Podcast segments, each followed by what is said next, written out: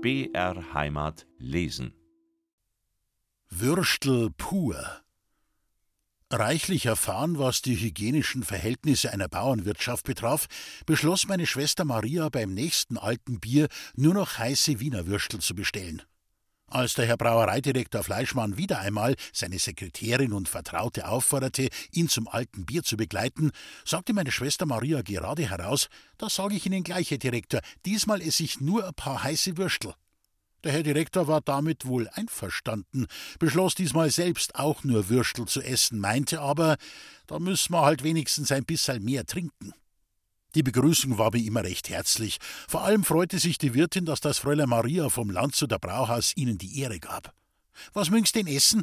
Wir hätten ein ganz frisches, blutiges Gansjung, aber auch recht resche Braten.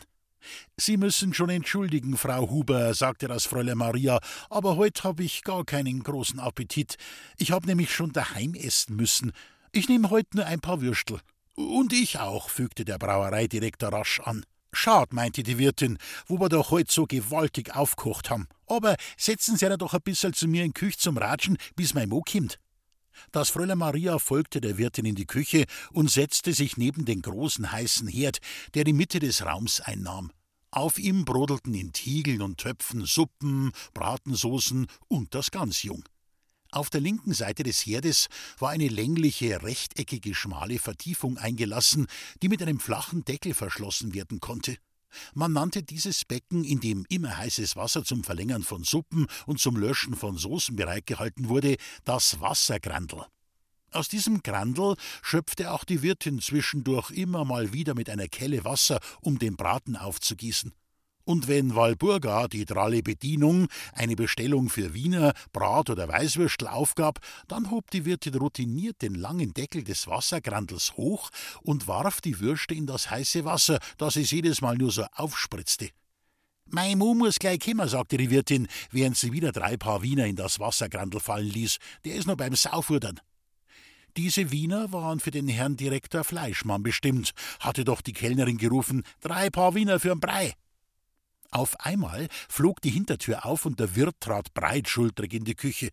Er kam direkt vom Stall, hatte eine total verschmutzte Hose und eben solche Schuhe an. Die Ärmel seines Hemdes waren bis über die Ellenbogen hochgekrempelt. Ja, wer ist denn da? Breim persönlich, ja, sowas, rief er mit herzlicher lauter Stimme. Ich muss mir bloß noch Tint waschen. Er ging zielgerichtet auf den Herd zu, öffnete das Wassergrandel, in dem Herrn Brauereidirektors Würstel sich erwärmten, und tauchte seine Pranken in das Wasser fast bis hinauf zum Ellenbogen. Er trocknete sodann Hände und Arme an seiner dreckigen Schürze ab und streckte dem Fräulein Metz freudestrahlend die Hand zum Gruß entgegen. Ich glaub, ich ess heut gar nichts, sagte das Fräulein Maria zu ihrem Chef, der sich die eben ihm servierten Wiener Würstel mit einem scharfen Senf so richtig schmecken ließ. Aber gehen's, Frau Mari, wenigstens ein paar Würstel könnten's essen. Da kann ja wirklich nichts dran sein. Also, meine Wiener schmecken ganz wunderbar. Auf der Heimreise wurde das Fräulein Maria wieder einmal wegen ihrer schlechten Esserei von ihrem Chef gerügt. Wenigstens Würstel hätten's essen können. Also, nächstes Mal nimm ich gleich meine Frau mit. Gut, dass unser Herr Gold so richtig gegessen hat. Dabei schaute er mit einem geradezu dankbaren Blick zu Herrn Gold, dem Chauffeur, hin. Wir hätten uns sonst blamiert. Ein Brei, der keine Zech macht. Na, na, na. Nach der ausführlichen Rüge beichtete das Fräulein Maria ihrem verehrten Chef, was sie dieses Mal in der Küche erlebt hatte und was ihr den Appetit auf Würstel jeglicher Art so gründlich verdorben hatte. Entsetzt entgegnete der Herr Brauereidirektor Fleischmann. Und das haben Sie mir nicht gleich gesagt, Frau Mari? Ah, das hätten Sie mal wirklich sagen müssen, Frau Mari. Ich glaub, mir wird schlecht, Frau Mari. Hätte ich's Ihnen gesagt, Herr Direktor, dann hätten wir überhaupt keine Zeche mehr gemacht, versuchte sich das Fräulein Maria zu entschuldigen und kurbelte das Fenster herunter, von wegen der frischen Luft. Die Sandner Mutti. Alice und Michael Sandner lebten mit ihren Kindern Gabi und Paul von 1939 bis 1952 in Landshut. Noch heute erinnert ein altes Haus am Jodokplatz mit der stolzen, wenngleich verblassten Aufschrift Pension Sandner an diese Familie, deren Oberhaupt zweifelsohne Alice Sandner war. Wir nannten sie wegen ihrer mütterlichen Ausstrahlung, ihrer von allen geschätzten Fürsorglichkeit und ihrer Bodenständigkeit die Sandner-Mutti. Alice Sandner war die geborene Wirtin und Geschäftsfrau. Sie erblickte im Jahre 1900 in Paris das Licht der Welt und wuchs im Elsass auf, in jenem Land, wo die Menschen zu kochen, zu essen und zu trinken verstehen.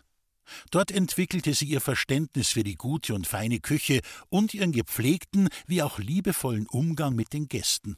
Sie war zwar klein von Gestalt, im späteren Alter hatte sie etwas von einem lebhaften Gummiball, ihr Herz aber war von einer einzigartigen Größe und Güte. Mit ihrer hellen, etwas piepsigen Stimme wirkte sie wie ein kleines, aber kluges Mädchen. Sie wusste stets, was sie wollte und setzte durch, was sie für richtig hielt. Alice Sandner war eine tüchtige Geschäftsfrau und als solche überall beliebt. Ihre Dynamik kannte keine Grenzen. Noch im Alter von 63 Jahren, wo andere bereits in den wohlverdienten Ruhestand gehen, erbaute sie ein riesiges Kurhotel mit Schwimmbad in St. Engelmar, in dem sie fast bis zu ihrem Tode die Chefin war. Zu ihren Gästen zählten viele Prominente aus Wirtschaft, Politik und Kultur. Franz Josef Strauß, Bayerns Ministerpräsident, gehörte ebenso zu ihren Freunden wie Leute von Film und Fernsehen. Ihre Arbeit wurde mit dem Bundesverdienstkreuz geehrt. Neubeginn in Landshut 1939 suchten meine Schwester Maria und Stefanie Koller, die Gemahlin des Brauereidirektors Ludwig Koller, einen neuen Pächter für den Kollerbräu, die mit der Brauerei Koller Fleischmann AG verbundene Gaststätte. Sie wurden auf eine Familie Sandner aufmerksam gemacht, die damals in Dachau lebte. Das Ehepaar Sandner hatte lange Jahre den Zieglerbräu in Dachau geführt. Das Haus war wegen seiner guten Küche weit über die Grenzen Dachaus hinaus bekannt und stets gut besucht. Auch die Nazi-Prominenz pflegte dort zu verkehren. Sie hielten regelmäßig ihre Versammlungen ab, da sie sich bei den Sandners gut aufgehoben und vor allem bestens bewirtet wussten, obwohl diese nicht einmal der Partei angehörten. Michael Sandner kaufte, seit sie das Lokal übernommen hatten, seine Küchengewürze sowie Speiseöle und Fette immer von einem jüdischen Kaufmann. Dies behielt er auch so bei, als es in Deutschland Sitte wurde, nicht mehr bei Juden einzukaufen. Ja, Michael Sandner pflegte sogar die Tradition, sich mit dem jüdischen Kaufmann auf ein Glas Wein oder Bier zusammenzusetzen, wenn die Geschäfte getätigt waren. Er nahm die Warnungen seiner nationalsozialistischen Kunden nicht ernst genug, solche Geschäfte als Deutscher tunlichst zu unterlassen. Und das hatte Folgen für die Wirtsleute Sandner. Zunächst blieben die Parteibunzen weg, die Versammlungen wurden in ein anderes Lokal verlegt. Bald aber hielten sich auch andere Gäste fern, denn schließlich wollte man ja als anständiger Deutscher derlei Judengeschäfte nicht länger unterstützen. Als die Sandners auch weiterhin dem jüdischen Kaufmann die Treue hielten, was Michael Sandner mit den Worten begründete, mir hat der Jud noch nie was Unrechtes getan, hängte man ihm und seinem jüdischen Lieferanten eine Straftat an. Michael Sandner kam ins KZ Dachau. Das war das endgültige Aus für den Wirtsbetrieb. Alice Sandner war verzweifelt und wusste nicht, wie sie allein in dieser Situation weitermachen sollte und sie tat, was sie immer in ihrem Leben machte, wenn die Situation brenzlig wurde, sie betete. Da kam gerade zum richtigen Zeitpunkt das Angebot aus Landshut, den Kollerbräu zu übernehmen. Vorher aber gelang es Alice Sandner, durch ihre alten Beziehungen zu einflussreichen Nazi-Größen noch, ihren Mann aus dem KZ herauszuholen. Michael Sandner sprach nie darüber, dass er im KZ war und was er im KZ Dachau erlebt hatte. Das Thema war absolut tabu, selbst in seiner Familie. Nur meine Schwester, dem Fräulein Metz vom Landshuter Brauhaus, vertraute er die schrecklichen Erlebnisse einmal unter vier Augen an. Um aber nun in Landshut die Konzession für die Pachtübernahme zu bekommen, mussten die Sandners der ansässigen NS-Partei eine Spende in Höhe von 10.000 Reichsmark zukommen lassen. Dies wurde Michael Sandner nach dem verlorenen Krieg wiederum zum Verhängnis. Unterstellte man ihm doch aufgrund der generösen Spende selbst ein Nazi oder zumindest ein Freund des NS-Regimes gewesen zu sein. Er wurde nun von den Amerikanern verhaftet und in ein Lager gesteckt, was den Zustand seines kranken Herzens verschlimmerte. Exorzismus beim Kollerbräu Nach dem Krieg führte meine Schwester Maria das Landshuter Brauhaus. Alice Sandner war Herrin des Kollerbräu. Die Männer, das heißt die Brauereibesitzer und Michael Sandner, waren in amerikanischen Lagern. Trotz Mangels an allem, was man zu einem Wirt zum Brauereigeschäft dringend benötigte, hätten die beiden Frauen die ganze Sache recht gut im Griff gehabt, hätte man ihnen nicht einen Treuhänder vor die Nase gesetzt, einen aus einem Lager entlassenen Gangster. In deutschen Lagern waren nämlich nicht nur unschuldige Juden, Zigeuner und Zwangsarbeiter inhaftiert, wie die Geschichtsschreibung es gerne glauben macht, sondern zu nicht geringer Anzahl auch echte Verbrecher. Dieser Treuhänder hatte von einem Wirts- oder gar einem Brauereibetrieb null Ahnung. Umso mehr verstand er sich auf krumme Sachen, ließ Fleisch, Wurst, Fett und Mehl verschwinden, um sie auf dem Schwarzmarkt zu verhökern. Er war launenhaft und jähzornig, tobte und schrie bei allen möglichen Gelegenheiten und brachte mit seinen schikanösen Kontrollen, die vornehmlich dazu dienten, weitere Beute ausfindig zu machen und zu requirieren, die beiden Frauen schier zur Verzweiflung. Eines Morgens klopfte Alice Sandner energischer als gewohnt an die Bürotür von Maria Metz im ersten Stock des Kollabräu, spähte vorsichtig durch den Türspalt, um zu erkunden, ob selbige alleine sei, und tuschelte: Frau Metz, kommen's, jetzt reicht's mir mit dem Treuhänder. Das muss einmal ein Ende haben. Wir weihen das Lokal aus, damit wir den Verbrecher endlich loswerden. Das Beten hat noch immer geholfen, Frau Metz. Kommen's, jetzt passt's grad, weil der Teufel nicht da ist. Mein Gott, jetzt ist sie übergeschnappt, Sandner Mutti, dachte sich Maria besorgt, schlug das Kontobuch zu und folgte der kleinen Sandnerin trotz aller Bedenken. Die kleine runde Wirtin rollte förmlich die Treppe hinunter, schnappte beim Vorbeieilen an der Theke ein Halbigriegerl und stürmte damit zielgerichtet zum Kollerbräu hinaus und die Altstadt hinunter. Das Fräulein Metz, nicht gerade unsportlich, konnte ihr gar nicht so schnell folgen. Die Sandnermutti steuerte mit stolz erhobenem, wenn auch schwankendem Busen auf die Heiliggeistkirche zu und nahm sich nicht einmal Zeit, der Freund Mari die Kirchentür aufzuhalten. Als diese schließlich ebenfalls das Gotteshaus betrat, war die kleine Sandnermutti schon dabei, aus dem tiefen Weihwasserbottich mit dem Halbigregerl das heilige Nass zu schöpfen, nicht ohne die Bräuen zum Gebet zu ermahnen. Beten's mit, Freund Metz. Vater unser, der du bist im Himmel, die Sandnerin machte vor den Altarstufen hastig einen kurzen Kniefall, soweit das ihre Figur erlaubte, und stürmte dann ebenso behend wieder aus der Kirche über die untere Altstadt zum Kollerbräu zurück. Das Bierkrügerl balancierte sie mit ihrem kurzen, ausgestreckten Arm geschickt vor sich her, um nur ja nichts von dem heiligen und kostbaren Nass zu verschütten. Das Fräulein Maria folgte ihr auf den Fuß, gehorsam wie ein Dackel, und war gerade beim Erlöse uns von allem Übel Amen angelangt, als sie die Gaststube des Kollerbräu betraten.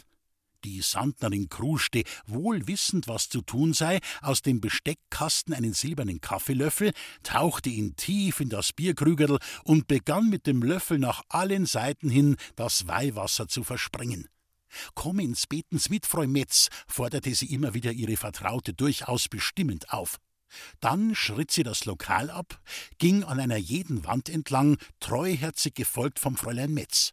Vor jeder Ecke aber blieb sie stehen, um mit dem Kaffeelöffel eine extra Portion des geweihten Wassers in dieselbige zu spritzen. Und jede Ecke war ihr ein eigenes Vaterunser wert. Ganz besonders betonte sie immer die Worte und erlöse uns von allem Übel. Dem Fräulein Metz war diese Aktion nicht ganz geheuer, sondern eher peinlich, und sie spähte bei diesem Exorzismus immer wieder vorsichtig zur Türe, um nicht plötzlich vom Teufel selbst, dem verhassten Treuhänder, erwischt zu werden. So schnell wie die Sandnerin die Aktion gestartet hatte, so abrupt beendete sie diese auch wieder und verschwand in ihre Küche. Und auch das Fräulein Metz zog sich wieder in den ersten Stock in ihr Büro zurück, um sich weiterhin der Buchhaltung zu widmen. Es war das zwölf Uhr Läuten kaum verklungen, da erstürmte die Sandnermutti erneut das Brauereibüro. Ganz außer Atem berichtete sie mit ihrer hohen Stimme: Stellen Sie hervor, Frau Metz, was grad passiert ist. Eben haben's den Treuhänder in deren Anstalt noch mein Kufen eingeliefert. Er hat doch glatt einen Nervenzusammenbruch bekommen. Jetzt sehen Sie selber, dass es Betten geholfen hat. Und so waren die beiden geschäftstüchtigen Damen den bösartigen Treuhänder für immer los. Es wurde ihnen kein neuer mehr zugeteilt. Das Fräulein Maria Metz führte nun das Regime der Brauerei, und Alice Sandner war absolute Herrscherin und Chefin des Kollerbräu. Mord auf Zimmer 13. Die Stadt war von den Nazis befreit, und die Befreier hatten sich als die neuen Herren Deutschlands in der Stadt breit gemacht. Die besten Villen und Wohnungen waren von den Besatzern okkupiert worden. Die Bewohner und Besitzer der Häuser hatten meist nicht einmal Gelegenheit, das Nötigste mitzunehmen. Meine Schwester Maria und ich waren ebenfalls aus unserem Haus an der Weinzierlstraße vertrieben worden. Man hatte uns zusammen mit dem Brauereibesitzer-Ehepaar Stefanie und Ludwig Koller in der Moltervilla am Annaberg notdürftig einquartiert. Die Sandners hatten im ersten Stock des Kollerbräu ein paar Fremdenzimmer eingerichtet, gleich gegenüber vom Brauereibüro meiner Schwester Maria. Manches Mal blieb Maria in einem der Zimmer über Nacht, wenn sie länger zu arbeiten hatte und in der Dunkelheit nicht mehr hinauf auf den Annaberg laufen wollte. Das waren auch jene Abende, wo die Sandner sich mit dem Fräulein Metz und den letzten Gästen nach Geschäftsschluss zusammensetzten, um bei einem Glas Bier oder einer Flasche Wein, eine Kostbarkeit in diesen schlechten Zeiten, über Gott und die Welt zu plaudern. Dabei animierten sie immer wieder den jungen Paul, den Sohn von Alice Sandner, ihnen mit vom Wein gelöster Zunge brav und treuherzig über seine ersten Liebesabenteuer als Soldat zu berichten. Meine Schwester Maria liebte diese Abende geselligen Beisammenseins. Als in einer jener Nächte das Fräulein Metz zu später Stunde in ihr Zimmer hinaufging, das die Sandner Mutti für sie reserviert hielt, vernahm sie aus dem Nachbarzimmer, als sie dieses gerade passierte, eigenartige Geräusche. Ein dumpfes, rhythmisches Schlagen, kehlige Laute, als würde ein Mensch röcheln oder gar erwürgt werden. Dann plötzlich wieder ein lautes Stöhnen und Grunzen. War das ein Mann? Dann wieder der wilde Schrei einer Frau. Hier geschieht ein Mord. Dessen war sich das Fräulein Metz jetzt ganz sicher. Hilfe ist angesagt. Sie läuft die Treppe hinunter und ruft nach der Sandner-Mutti. Frau Sandner, Frau Sandner, ich glaube, im Zimmer 13 wird jemand umgebracht. Kommen schnell, ehe was Schlimmes passiert. Alice Sandner ließ sich nicht aus der Ruhe bringen, denn sie wusste ja, wen sie in Zimmer 13 einquartiert hatte. Und einen Mord konnte sie sich dabei gar nicht vorstellen, obwohl sie durchaus ängstlich war und bei ihren Autofahrten zwischen Straubing und Landshut immer ein Schlachtermesser aus der Küche unter ihrem Sitz versteckt hielt. Sie begleitete das Fräulein Metz hinauf vor das Zimmer 13, wobei sie beruhigend deren Unterarm berührte. Nun war ganz deutlich das laute Stöhnen eines Mannes zu hören und dazwischen ein Hecheln und ein Wimmern. Oder war es das Röcheln einer Sterbenden? Ach, gehen's, Freund Metz, sagte die Sandner Mutti und lachte, dass ihr Busen wogte. Da drin wird niemand umgebracht. Da ist ein Neger drinnen mit einer Deutschen, und die machen halt Liebe. Und die Neger stöhnen halt so laut bei der Liebe, wenn es ihnen Spaß macht. Wissen's das nicht? Und dem Fräulein da drinnen scheint's auch ganz gut zu gefallen. Also, da wird niemand umgebracht. Ganz im Gegenteil, da können's ganz beruhigt sein. Ja, und so wurde das keusche Fräulein Maria Metz, in Sachen Liebe bislang doch noch etwas unerfahren, nicht Zeugin eines Mordes, sondern dank der Sandnermutti jäh aufgeklärt, jedenfalls was die gutturale Untermalung des Liebesaktes durch den Mann, insbesondere durch den schwarzen Mann, betraf. Das erste Bier. Nach dem Zweiten Weltkrieg durfte in Landshut zunächst kein Bier mehr gebraut werden. Hierzu erteilte die amerikanische Militärregierung keine Genehmigung, denn zu Bier hatten die Amerikaner ein recht distanziertes Verhältnis. Sie liebten zwar selbst dieses Gebräu, lebten gedanklich aber noch in der Zeit der Prohibition, des totalen Alkoholverbots. Somit war Bier für die Sieger kein Nahrungsmittel, sondern eher eine Droge. Es gab nach dem Krieg drei Brauereien in Landshut: den Reichardbräu, die Brauerei Wittmann und das Landshuter Brauhaus.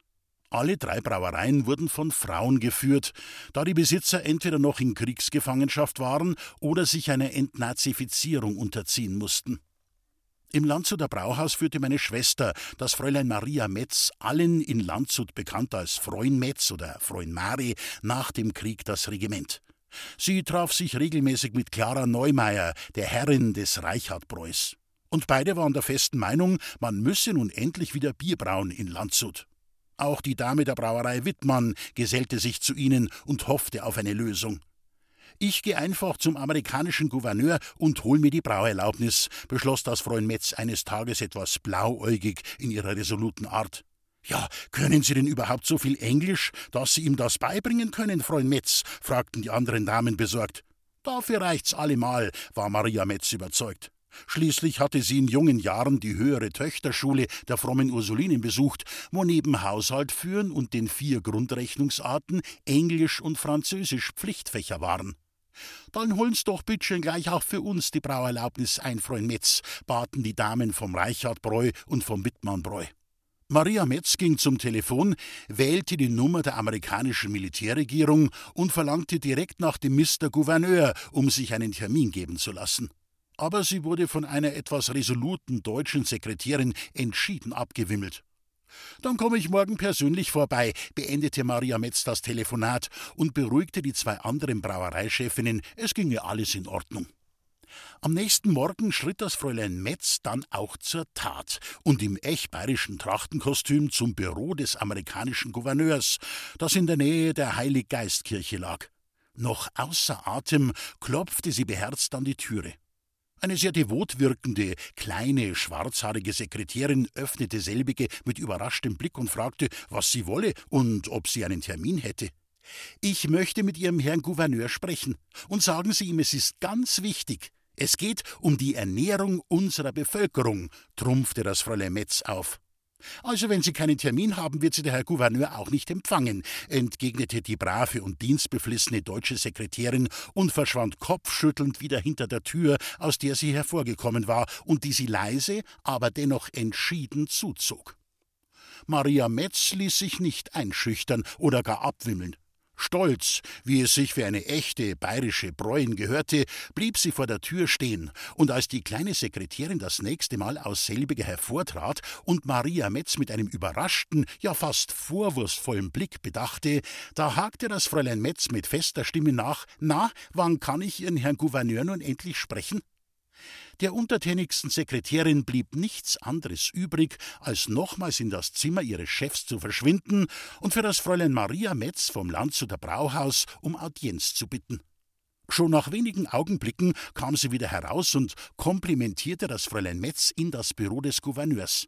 Aber nur ganz kurz, bitteschön, Sie waren ja nicht angemeldet. Maria Metz richtete sich auf, was sie noch imposanter erscheinen ließ, und betrat das gelobte Zimmer des Herrn Gouverneurs. Ihr Blick fiel auf einen Kaugummi-kauenden Amerikaner in Uniform mit vielen Abzeichen dekoriert. Er fläzte siegesbewusst in seinem Sessel hinter einem riesigen Schreibtisch und hatte seine Beine bequem auf selbigem liegen. Seine Arme verschränkte er hinter seinem Kopf mit dem Bürstenhaarschnitt. So ein ungehobeltes Mannsbild, dachte sich Maria Metz, machte auf dem Absatz kehrt und verließ stolz erhobenen Hauptes das Zimmer, das sie kurz vorher nach langem Ringen betreten hatte. Selbstbewusst schloss sie die Türe von außen. Es war ein sehr gewagtes Spiel, das sie hier inszenierte. Wie würde der mächtige Amerikaner, der Eroberer Landshuts, wohl reagieren? Sie blieb einen Moment stehen und überlegte, ob sie nicht doch zu weit gegangen war. Gerade dachte sie sich das Wort, das in solchen Momenten, vergessend eine Dame zu sein, über ihre Lippen zu kommen pflegte, Sch da kam die untertänigste aller untertänigen Sekretärinnen wieder fast in gebückter Haltung aus dem Büro des mächtigen Gouverneurs der Vereinigten Staaten von Amerika hervor, spähte vorsichtig um sich und wandte sich dann an das Fräulein Metz mit der Frage, warum sie denn das Büro des Herrn Gouverneurs so plötzlich verlassen habe, wo sie doch schon die Möglichkeit gehabt hätte, ihr Anliegen vorzubringen. Maria Metz wandte sich dem Bürofräulein ganz langsam zu und entgegnete ebenso ruhig mit einer Kühnheit, über die sie sich später selbst nur wundern konnte, Sagen Sie Ihrem Herrn Gouverneur bitte schön, wenn er mit einer Dame spricht, dann soll er die Füße vom Schreibtisch runternehmen und den Kaugummi aus dem Mund. Dem Vorzimmerdrachen fiel das Kinn fast bis zur welken Brust herab, ob solcher Dreistigkeit. Mit diesen Worten im Ohr verschwand sie sogleich wieder ins Büro ihres Chefs. Jetzt ist alles aus, dachte sich Maria Metz in diesem Augenblick. Jetzt bin ich doch zu weit gegangen. Sie sah die Chance, in naher Zukunft Bier zu brauen, in sehr, sehr weite Ferne gerückt, wenn es in Landshut überhaupt jemals wieder dazu kommen sollte. Sie war schon dabei, die ausgetretene Stiege wieder hinunterzusteigen, um gewissermaßen resigniert das Haus zu verlassen, da rief die Sekretärin ihr aufgeregt nach, sie möchte doch bitte sofort ins Büro des Herrn Gouverneur kommen. Als Maria Metz das Büro zum zweiten Mal betrat, ging ein freundlicher Offizier, nämlich der Herr Gouverneur persönlich auf sie zu und begrüßte sie geradezu überschwänglich mit einem fast bayerischen Gruß Gott. Wie ich höre, wollen Sie die Erlaubnis erhalten, Bier zu brauen, sagte er mit einem freundlichen Lächeln und mit einem deutlichen amerikanischen Akzent, als hätte er noch immer einen Kaugummi zwischen den Zähnen. Der Mut dieser deutschen Frau, ihm zu sagen, wie ein Gentleman sich zu verhalten habe, hatte ihn wohl sehr beeindruckt. Das Fräulein Metz streckte ihm ihre rechte Hand zum Gruß entgegen, bestätigte ihr Ansinnen und erklärte, dass sie das Landshuter Brauhaus vertrete und dass Bier in Bayern kein Alkohol und auch keine Droge sei, sondern ein wichtiges Nahrungsmittel für die Bevölkerung. Sie zog alle Register ihrer Überredungskunst und argumentierte, dass das nahrhafte Bier schon wegen der mangelnden Versorgung mit Lebensmitteln für die Landshuter Bürger und die umliegende Bevölkerung äußerst lebensnotwendig sei. Es gelang dem Fräulein Metz mit ihrem Mut und ihrem Charme, den hohen Offizier von der Dringlichkeit des sofortigen Bierbrauens zu überzeugen. Er bot ihr sehr zum Unwillen seines Vorzimmerdrachens Kaffee und Zigaretten an. Und obwohl Freund Maria keine Raucherin war, ließ sie sich vom Herrn Gouverneur persönlich eine amerikanische Zigarette anstecken, deren Rauch sie gekonnt und mit der gewissen Eleganz und Lässigkeit einer Dame von Welt in den Raum blies, so wie sie es im Kino schon mal gesehen hatte. Und weil sie es nun schon einmal so weit mit ihrem bayerischen Englisch geschafft hatte und sich auch der Gouverneur redlich Mühe gab, verstanden zu werden, nachdem ihn das Fräulein Metz F statt TH sprechen gebeten hatte, er möge nicht mit dem Hals, sondern mit der Zunge sprechen, don't speak with the neck, but with the tongue, holte sie sich auch gleich die Brauerlaubnis für den Wittmannbräu und für den Reichardbräu und ließ sich dies sehr zur Verwunderung der untertänigsten Sekretärin auch schriftlich bestätigen. So war es der Kühnheit von Fräulein Maria Metz zu verdanken, dass sich nach dem Zweiten Weltkrieg zum ersten Mal wieder die Luft der Stadt Landshut mit dem Duft frisch gebrauten Bieres mischte. Dieser Tag war auch der Beginn einer lebenslangen Freundschaft zwischen dem Herrn Gouverneur und dem Fräulein Maria Metz. Die Landshuter Hochzeit Seit 1903 wird zur Erinnerung an die im Jahre 1475 in Landshut erfolgte Heirat des bayerischen Herzogs Georg des Reichen mit Hedwig Jagiellonica, der Tochter des polnischen Königs Kasimir IV. Andreas, die Landshuter Hochzeit gefeiert. Alle vier Jahre taucht die ganze Stadt ins Mittelalter ein. Bürgerinnen und Bürger verwandeln sich für Wochen in Fürstinnen und Fürsten, in Pagen, fahrendes Volk, Gesinde, Edeldamen und Hofmusiker.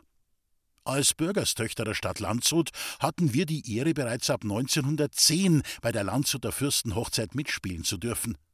Mein Vater hatte für sein Engagement sogar eine Ehrenurkunde der Förderer, dem Förderverein der Landshuter Hochzeit, erhalten. Erst wirkten wir Mädchen bei der Kindergruppe mit, später durften wir als Edeldamen den Festzug begleiten. Meine Schwester Maria nähte mit viel Geschick für unsere Kleinen, Katrin und Annerl, die Kleider für die Landshuter Fürstenhochzeit.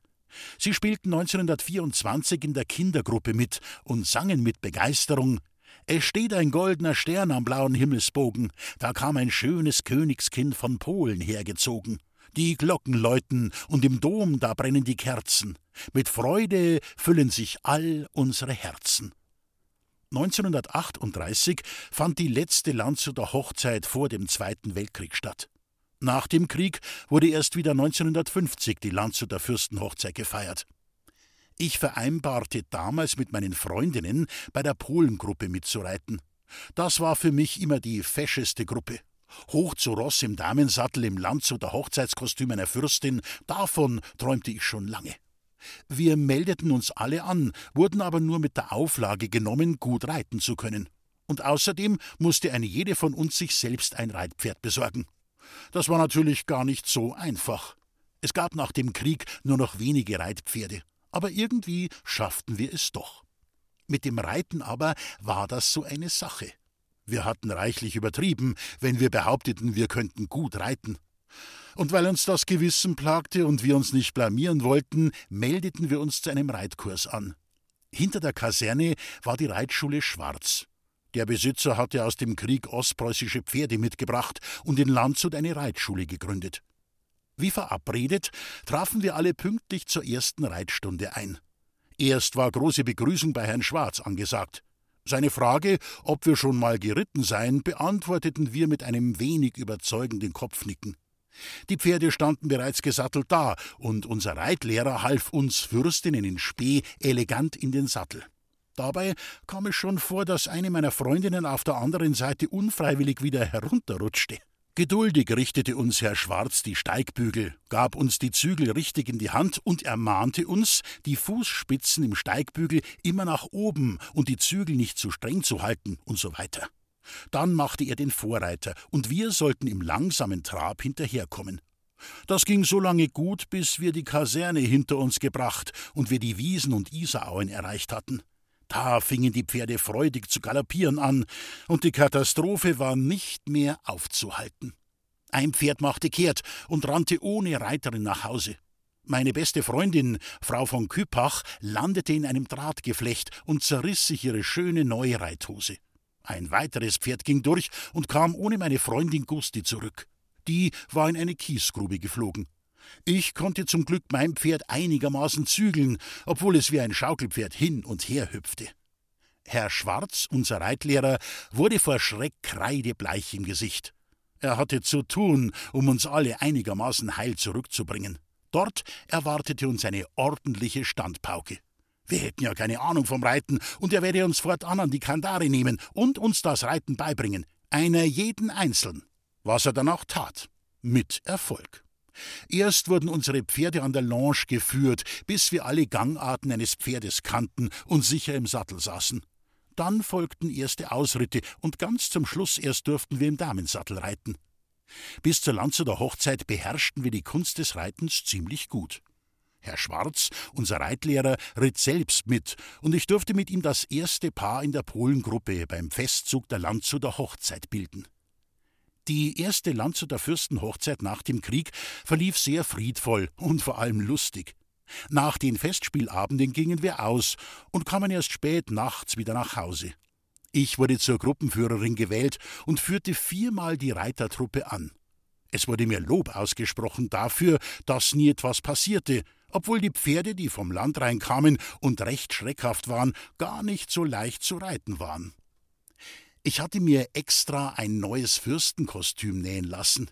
Der Kunstmaler Franz Högner entwarf es als stilechtes polnisches Adelsgewand. Der Samt kam aus Venedig. Das polnische Wappen war mit Goldfäden bestickt. Die lange Schleppe war mit Pelz besetzt.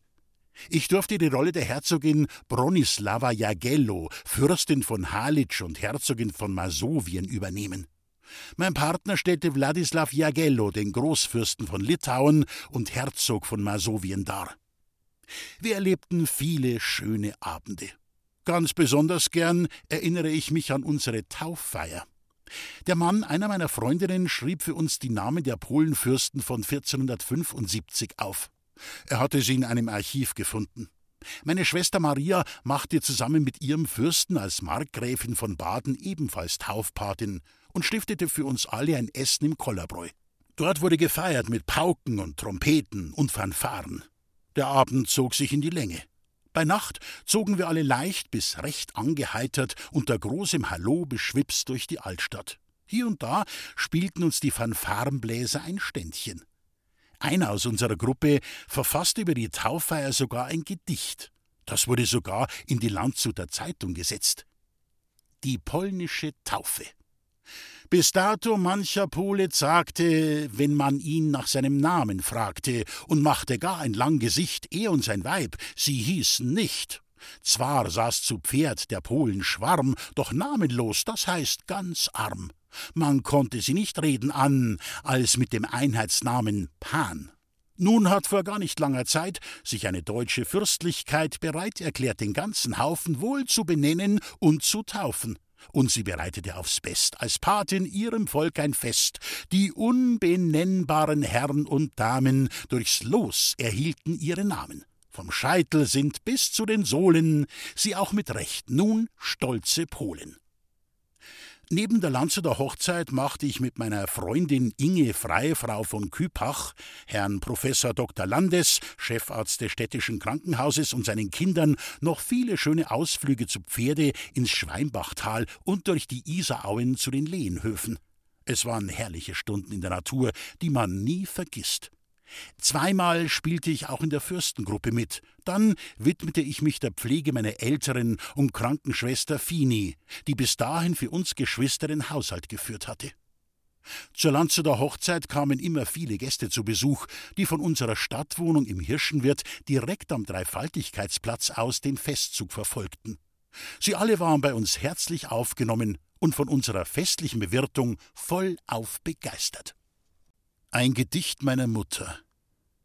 Wie jedes junge Mädchen besaß auch ich ein Poesiealbum, in dem sich viele meiner Freundinnen mit Sprüchen und Zeichnungen verewigten.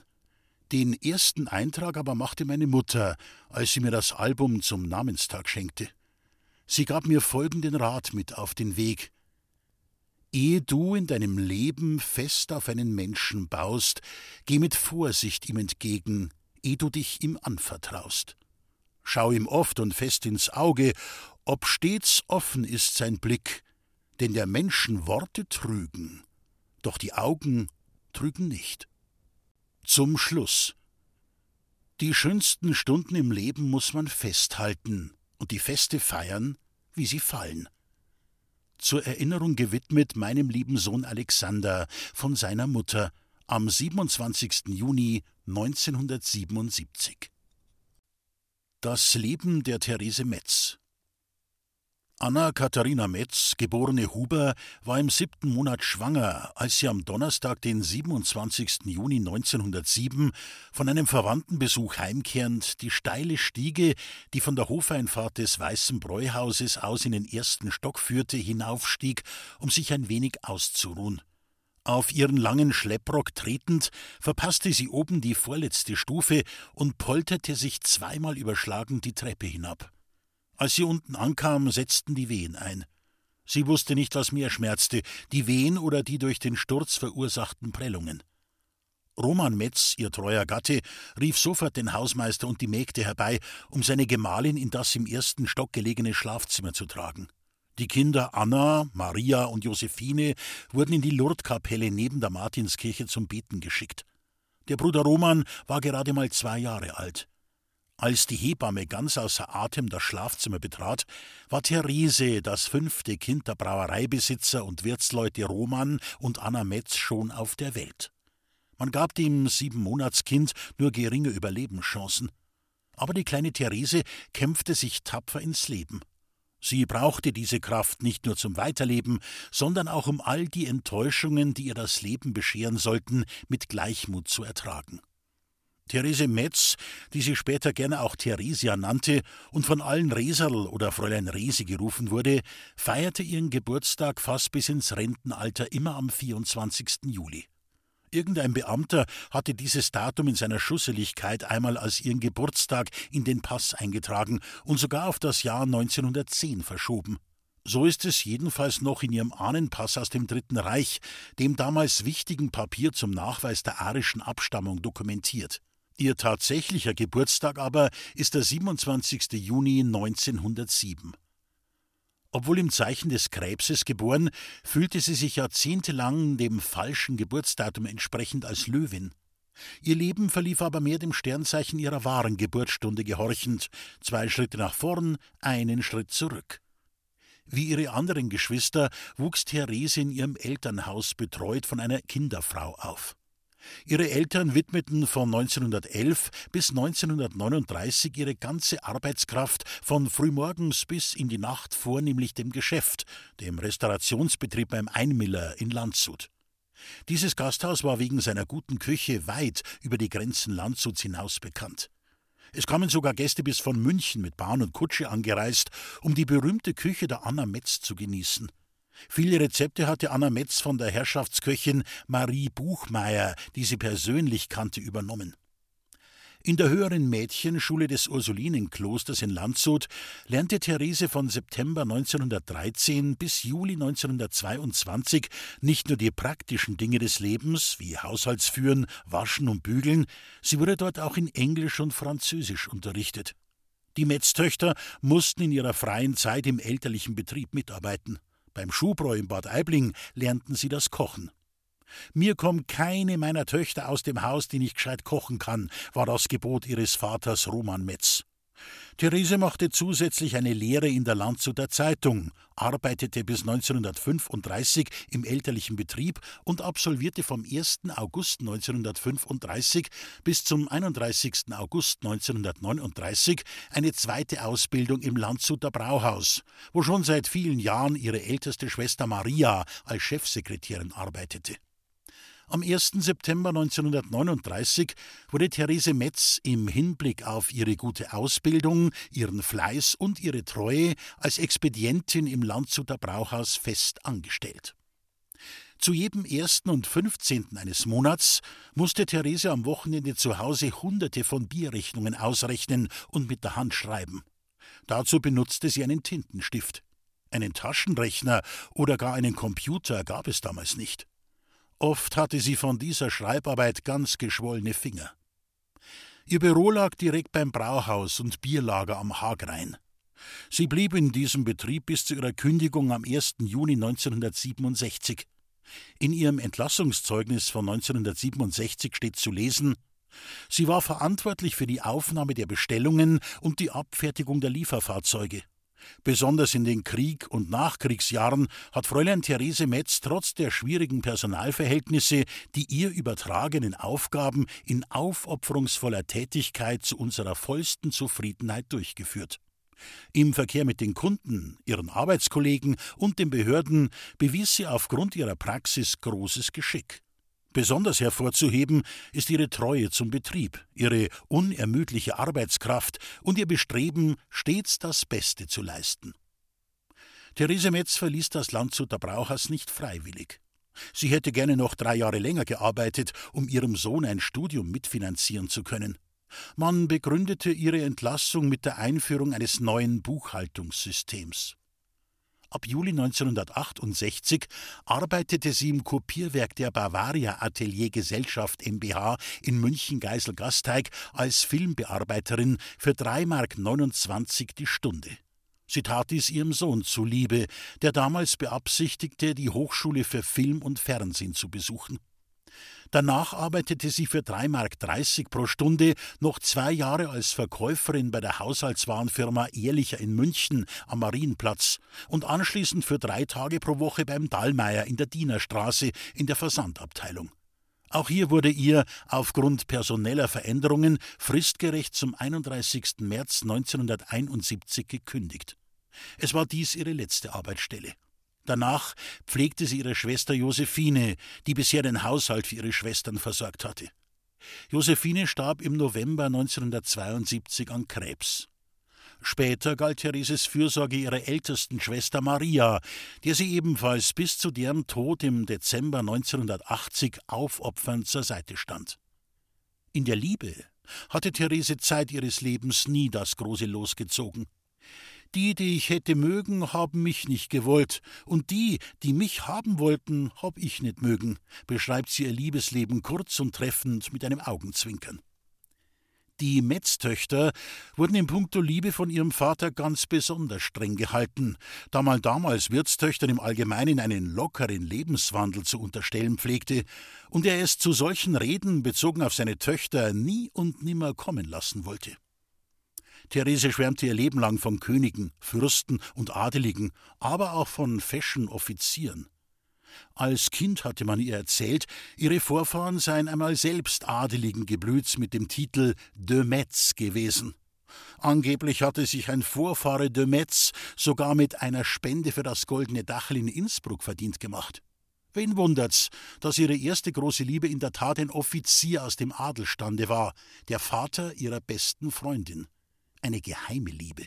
Walter, Freiherr von Sator, lebte in Scheidung und hätte Therese sicherlich geheiratet, wäre er nicht im letzten Jahr des Zweiten Weltkriegs für Führer, Volk und Vaterland gefallen. Er wurde in Frankreich Opfer eines Tieffliegerangriffs. Gegen Ende des Zweiten Weltkriegs verliebte sich Therese in Vlado, einen serbischen Zwangsarbeiter. Er kam aus dem Lager Stalag bei Moosburg und wurde als Arbeiter dem Landshuter Brauhaus zusammen mit Antilei, einem anderen jugoslawischen Kriegsgefangenen, zugeteilt. Die Liebschaft zwischen Vlado und Therese war ein lebensgefährliches Unterfangen. Erstens war dies einer Bürgerstochter nicht würdig, und zweitens galt es als Hochverrat an Volk und Vaterland, sich mit einem Feind des deutschen Volkes einzulassen. Anderen Frauen, die man bei solchen Liebschaften erwischte, wurden die Haare abgeschnitten und man trieb sie so durch die Stadt. Therese erinnerte sich sehr wohl an das Franzosenliebchen, der Schwester der Herzerliesel, die man während des Ersten Weltkriegs so übel mitgespielt hatte. So zog sie es vor, ihre Liebe zu Flado geheim zu halten. Als man befürchtete, die Amerikaner würden im Mai 1945 den Gefangenen aus dem Lager Stalag und anderen KZ-Häftlingen die Stadt Landshut zur Plünderung freigeben, wie es in anderen Städten durchaus der Fall war, beschützte der serbische Zwangsarbeiter Vlado bereitwillig Therese und ihre Schwestern vor möglichen Übergriffen. Als Vlado im Juni 1945 zurück in den Kosovo zu seiner Frau und seinen Kindern fuhr, war Therese von ihm bereits schwanger. Ein Skandal für die bürgerliche Gesellschaft Landshut, so schätzten wenigstens ihre Schwestern die ungewollte Schwangerschaft ein. Therese musste ihre Mutterschaft verheimlichen. Sie verbrachte die letzten Monate ihrer Schwangerschaft in Kam bei ihrer jüngeren Schwester Katrin. Dort gebar sie am 10. März 1946 ihren einzigen Sohn Alexander. In Landshut erzählten ihre Schwestern, sie habe sich beim Einsteigen in den Zug ein Bein gebrochen und müsse deshalb für einige Wochen das Bett hüten.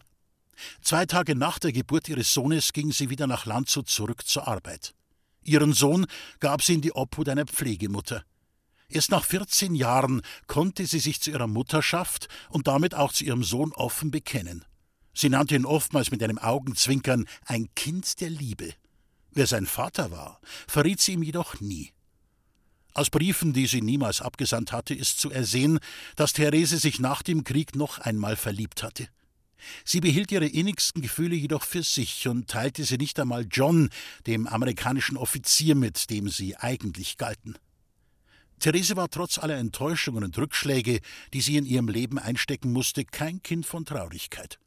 Sie spielte vortrefflich Tennis, ging, wenn die Zeit es erlaubte, gerne ins Theater oder besuchte Operettenvorstellungen im Deutschen Theater in München.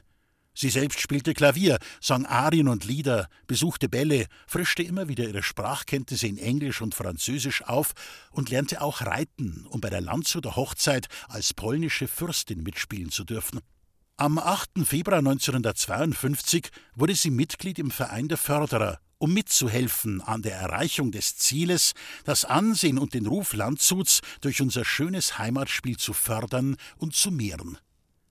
Am 7. Juli 1953 wurde sie vom polnischen Adel mit einem großen Teller aus einer Landshuter Keramikschule geehrt, weil sie die Polengruppe der Landshuter Fürstenhochzeit mit einer Rede, die sie in Russisch hielt, erfolgreich aus der Taufe gehoben hatte. Sie machte viele Jahre aktiv bei der Landshuter Hochzeit mit, zuerst hoch zu Ross in der Polengruppe, zuletzt als Herzogin von Masowien in der Fürstengruppe. Therese Metz bewahrte sich ein Leben lang die Fähigkeit, das Leben von der positiven Seite aus zu betrachten. Sie verstand es, jeder Situation etwas Schönes abzugewinnen.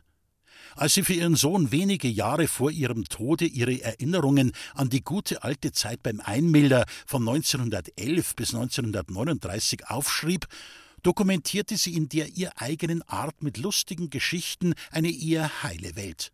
Sie spricht von goldenen Zeiten, als das Bürgertum noch hoch in Ehren stand. Es war aber genau das von ihr verehrte Bürgertum, das ihr als Mutter vermeintlich die schönsten Augenblicke ihres Lebens missgönnte. Im Dezember 1980 erlitt Therese Metz infolge ihres Altersdiabetes einen Herzinfarkt.